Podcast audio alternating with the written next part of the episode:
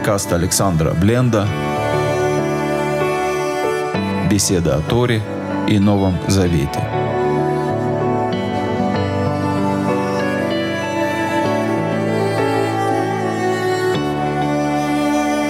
Шалом, дорогие друзья! С вами Александр Бленд. Как вести себя человеку, который оказался в беде? Это, оказывается, очень трудная тема. Начнем с того, что для многих верующих вообще сложно признать, что они могут оказаться в беде. Ведь откуда возникает беда? От маловерия, так говорят. В маловерии признаться трудно, поэтому приходится, да и для того, чтобы избежать больших бед, приходится отказываться от того, чтобы жаловаться на собственные беды, а провозглашать, что все у тебя хорошо и замечательно. Кроме того, многие верующие даже беды некоторые боятся назвать своим именем. Мы говорим онкология или та болезнь вместо слова рак и тому еще множество примеров. Есть вещи, которых мы боимся. Есть такие беды, которые мы боимся даже по имени назвать. К тому, чтобы называть беду по имени, мы сегодня еще вернемся. Можно обвинить в своих бедах других людей. Это тоже хороший способ. Не я виноват, люди, которые вокруг меня, это из-за них, это из-за них я страдаю. Ну, такое тоже существует. И важный и наверное, вполне себе библейский способ э, вести себя во время беды – это попробовать заняться бухгалтерией души, попробовать найти, за какие грехи меня наказывают, для чего Бог это делает, чему Он хочет меня научить. И об этом, об этом пути разговора о беде очень много сказано, и трудно пренебречь важностью такого подхода. Но я сегодня хотел поговорить немного о другом, о, о том, что написано в коротком 142-м псалме Давида. Давайте почитаем с самого начала. «Маскиль ле Давид».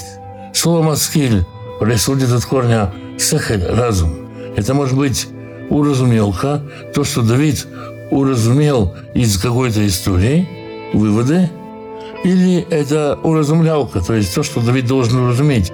Инструкция к Давиду. Когда он был в пещере. В пещере он был, когда он убегал, мы помним, от Шауля. Шауль преследует его с большим количеством воинов. Давид с малой кучкой людей прячется пещере. И вот в этой пещере, как мы видим из псалма, Давид рассказывает о том, что происходило с ним, что было у него на сердце – вот что он говорит во втором стихе. Собственно, первый стих – это заголовок не часть текста Давида, это такое редакторское примечание. А вот что, собственно, говорит Давид. «Хули Адонай Эзак, голос мой я вскричу Господу».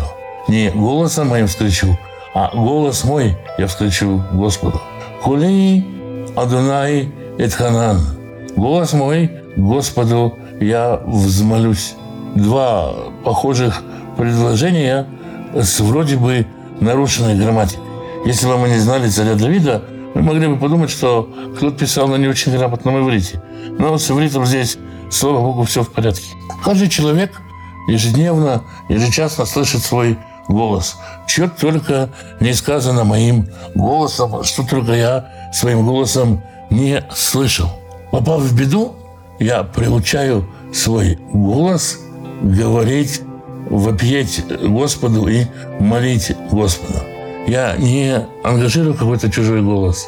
Я не занимаю какие-то чужие мотивы, переборы, не пародирую чьи-то чужие молитвы. Нет. Это мой голос, мой именно, мой из глубины сердца идущий голос должен говорить что-то новое, должен учиться воплю к Господу, должен учиться молитве Господу именно мой и ничей другой голос. Я не могу взять и сказать, а вот эту вещь я спою как Лоретти, а вот эту часть я спою как Лоретти. Нет. Я все говорю своим голосом. Прежде всего, это такой курс вокала. А часто ли бывает, может быть, замечали, что когда мы говорим с кем-то высокопоставленным или молимся кому-то, сами понимаете, молимся мы кому-то одному высокопоставленному, в нашей молитве меняется голос. Мы же не своим голосом молимся. Какие-то интонации, которых у нас обычно нету, появляются, или наоборот, какие-то интонации, которые у нас обычно есть, они исчезают, и так рождается новый такой молитвенный голосок, молитвенная версия Алекса. Здесь Давид говорит, мой голос учится кричать, мой голос учится вопеть. Зака – это крик, как от боли. Э, Зака – это вопль жалобы и страдания. Слово «этханен» означает э, просить получить э, не в заслугу, просить получить бесплатно, просить милости. Давид учится рассказывать Богу о беде. Эшпох лифанав сихи. Я изолью перед ним беседу мою. Сарати лифанав агит. Беды мои перескажу перед ним. Здесь мы можем открыть скобки и вернуться к тому, о чем мы говорили в начале разговора, называть по имени. Мы говорили, что некоторые болезни, некоторые вещи мы не способны называть по имени. Да что там болезни вещи? Мы не способны признаться в том, что мы гневаемся, злимся, что мы не прощаем. И это часто так бывает. Начало пути к осознанию и исправлению беды – это назвать ее по имени. Я чувствую одиночество, я чувствую уныние, чувствую безденежье, бессонницу, чувствую боль, чувствую страдание. Это страдание не надо бояться по имени назвать, тем более лучше назвать ее по имени перед Всевышним. Это помогает нам и в разговоре с ближними людьми, когда мы встречаем кого-то, представьте себе, вы кому-то рассказали, что вас уволили, а вам говорят, а не парься, или говорят, а другую работу себе найдешь, или говорят, сам виноват, или просто скажут, это очень обидно, когда тебя увольняют. Вот эта обида, слово обидно, которое прозвучало, эмпатия, что открывает двери к исцелению. Это ведь здесь говорит. Я учу свой голос, своим голосом говорить вещи, которые называют своими именами. Обиду называть обидой, горе, горем, боль, болью. И называть беду по имени я своим голосом тоже не побоюсь. На этом мы закрываем открытые скобки. То есть я изолью перед ним все, что я чувствую. Изолью здесь без э, границ, изолью, дам этому спокойно течь, там спокойно разговаривать, как бы безразмерно, в то же время цара, цара беда, это какое-то ограничение. Я и безграничность свою, и зажатость свою, все грани сердца раскрою перед ним. По сути, Давид говорит, я напишу здесь молитву или псалом, или песню о моей беде. Вот послушает человек эту песню, она будет ему мотивацией для выхода. Я буду мотивировать этими песнями других. Я сам научусь, составлю песню, инструкцию, составлю песню, от, от которой будет так легко на сердце, что смогу выйти из этой ситуации. И других можно будет выводить. Боитате фага и рохи, когда будет изнемогать дух мой, вы ата едата на а ты знаешь пути мои.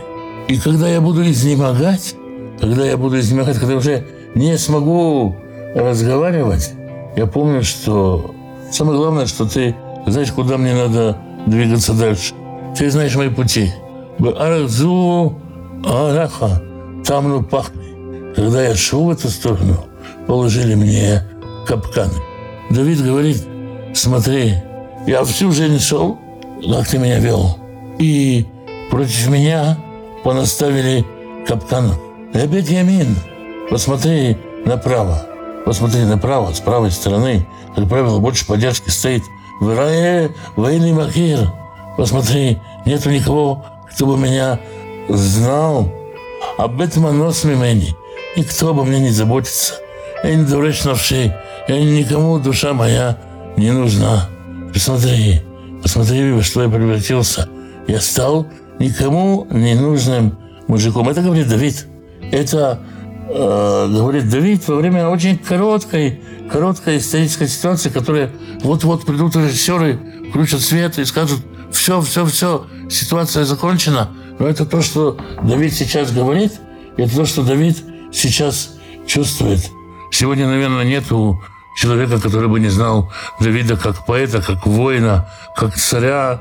Давид известный, популярный, любимый, и статуи его даже у нас есть. И это, это вскоре, уже вскоре, совсем вскоре будет так, но Давид на тот момент чувствует себя по-другому. Это нам урок, насколько мы можем в чувстве своем ошибаться, в ощущении своем, в ощущении беды, ошибаться – это то, что происходит с Давидом. Он чувствует, что у него уже нет сил, что он слабый, и что он создал, так сказать, литературное, глубоко проникающее описание той ситуации, в которой он оказался.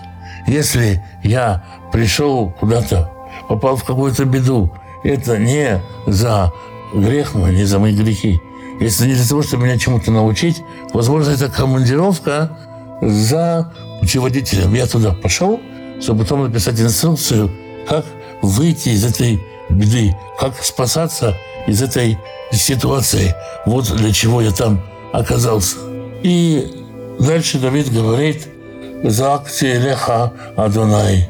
Я возопил к себе, Господи, а Марти сказал, «Атам ахаси, ты же убежище мое. Берецахаим, ты часть моя в стране жизни. Написав вот эту песню, когда Давид готов, э, у него есть э, опыт, у него есть мотивация, он все сложил перед Господом, разложил, изложил, и теперь он молится и говорит, ты же моя надежда, ты моя единственная опора в стране живых. Ахшива аляринатейки далятими он. Послушай, голос радости моей, крик радости. Вот из всего того, что я преуспел, из всего, что я сделал, это дало мне возможность чуть-чуть порадоваться, чуть-чуть почувствовать, э, почувствовать новый открытый горизонт, прислушайся к этому. Оцеление миротфеи кем зумимени. Спаси меня от преследователей моих, потому что они сильнее меня. От сиами мазгера навшей. Вытащи душу мою из заключения. Леодота Чимха чтобы она благодарила имя Твое. Киби, труд за диким, мною будут короноваться праведники. Очень интересная фраза. Вот этот самый опыт, который я приобрел, эта способность преодолевать беду, она станет способом, который будут употреблять все праведники. Это ноу-хау. Я его всем праведникам раздам. Это будет метод Давида. Они, как царь Давид справился, так и мы справимся. Это будет для твоего прославления. Посмотрите, как Давид говорит, беда, кто согрешил, он или родители его? Кто согрешил, я или окружающие меня? Я согрешил, ты, он, кто? Это для твоего прославления. Я даже не задаюсь вопросом, кто согрешил здесь.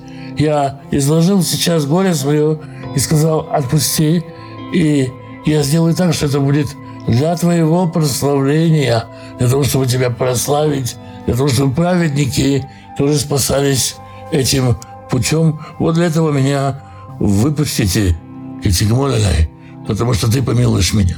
То есть это будет путем милости, путем к милости для многих-многих праведников. Я первый открыватель, дай мне возможность этот, э, так сказать, метод Давида пустить в массы, дай мне возможность, дай мне возможность поделиться им и прославить себя, выйдя из этой беды. То есть Давид не говорит «горе не беда», он говорит «беда еще какая беда». Мне больно. Давид пересказывает все, что он чувствует, все свои обиды, всего лишь он всегда так делает. И говорит, но если я выйду из этой беды, если я из этого спасусь, я еще одну песню сложу во славу Твою, Господь.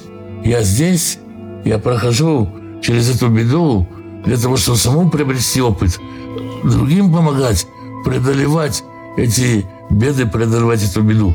Может, я буду инструктором по преодолению этих бед.